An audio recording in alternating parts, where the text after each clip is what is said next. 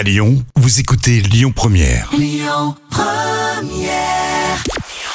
Bonjour à tous, c'est France 2 qui s'est imposé hier soir avec euh, Antoinette dans les Cévennes, présenté au Festival de Cannes en 2020. Un film qui a rassemblé plus de 5 millions de personnes. Ça représente 27% de part d'audience. Derrière, on retrouve TF1 avec Fast and Furious. Euh, France 3 complète le podium avec les enquêtes de Morse. Elles évoquent une concurrence déloyale. Plusieurs chaînes privées ont pris la parole dans un courrier adressé à la première ministre. Elles évoquent donc une concurrence déloyale qui viendrait de France Télé.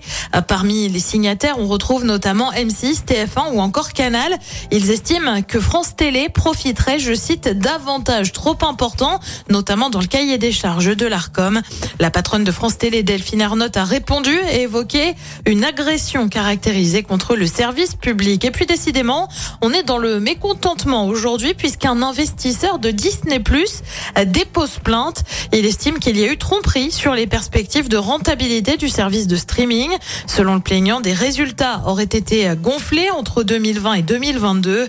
On le rappelle, Disney Plus aujourd'hui, c'est près de 162 millions d'abonnés dans le monde. Côté programme, ce soir sur TF1, c'est la série Les Randonneuses. Sur France 2, une autre série avec Bardot. Sur France 3, un film des frères Cohen avec No Country for Old Men.